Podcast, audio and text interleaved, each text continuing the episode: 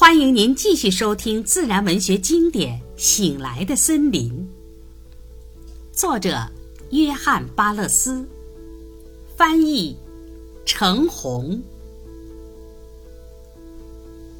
第五章，在首都之春观鸟。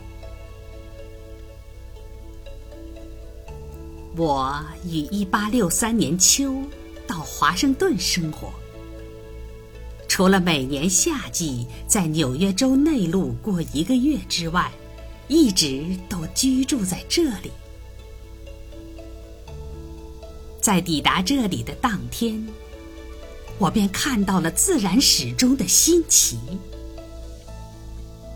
当我在城市北部的林中散步时，一只硕大的蚱蜢从地上飞起，落在一棵树上。追逐它的过程中，我才发现，它飞起来几乎像鸟一样迅猛。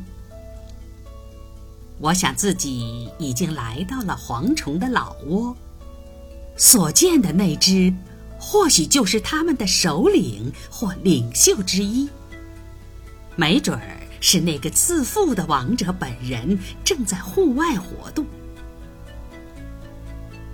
尽管每年秋季，我都会偶尔在树上看到几只诸如此类的大蚱蜢，但至今仍无法解开这个谜。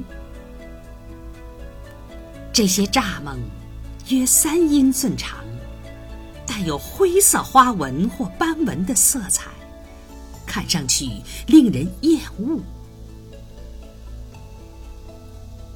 然而，最令我感到新奇的，是秋季那绝妙的天气。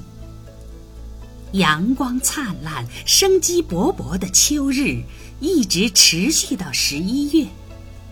当然，还有那整个温和的冬季。尽管气温偶尔也会降至零度，可是大地绝不会因为寒冷而万木凋零。在某些可以遮风挡雨的角角落落，依然保留着绿意的迹象。稍加鼓励，便会展现自己。在这里，我每个月都可以看到野花：腊月的紫罗兰，一月的一枝独秀北美茜草，以及二月里。沿碎石路生长，或遍布在闲置耕地中的那种像种子似的小植物，开着一种肉眼几乎看不到的小花。地钱有时会早在三月的第一周就出来了。令人疑惑不解的是，小青蛙也在此时开始吹起它的口哨。杏树通常在愚人节开花，苹果树开花是在五月。到了八月，母鸡将要孵化第三窝蛋。我有一只三月孵出的小母鸡，在九月份时已经有了自己的小家庭。我们的日历。就是为这种气候而设的。三月是春季的一个月，人们通常会在它的前八天或十天看到一些明显而惊人的变化。一八六八年的春季来得略微晚些，直到第十天才看到显著的变化。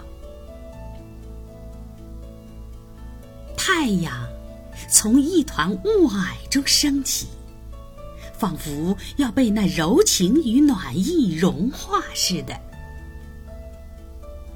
在一两个小时之内，天空中没有动静，充满了低沉的吟唱，那是唤醒大地之声。裸露的树木含情脉脉，带着期盼的目光。从附近某片没有开垦的地面上，传来了歌雀的第一声啼鸣。由于熟识，它令人感到如此亲切，同时也如此的悦耳。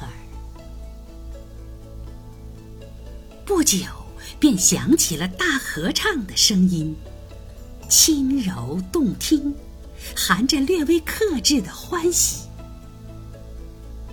蓝曲用颤音唱着，知更鸟呼唤着，雪梧叽叽喳喳地叫着，草地六发出了它那洪亮但却不乏温柔的啼鸣。在一片荒弃的田野上，一只雾鹰低低地盘旋，然后落在栅栏的杆上。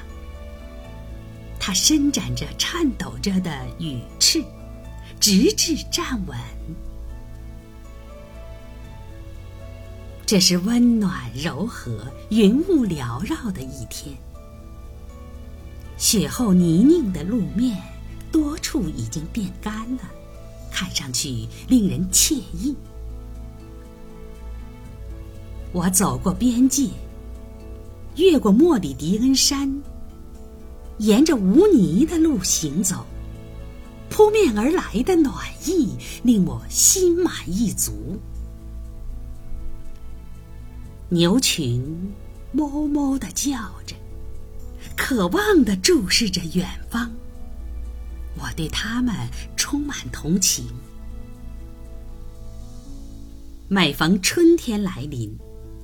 我几乎都有一种无法抵制的期盼上路的欲望，那种久违了的游牧者的本能在我的心中激起。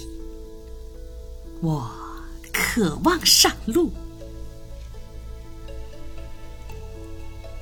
在行走的路途中，我听到了远处金翅啄木鸟的鸣叫。声音与我在北部听到的一模一样。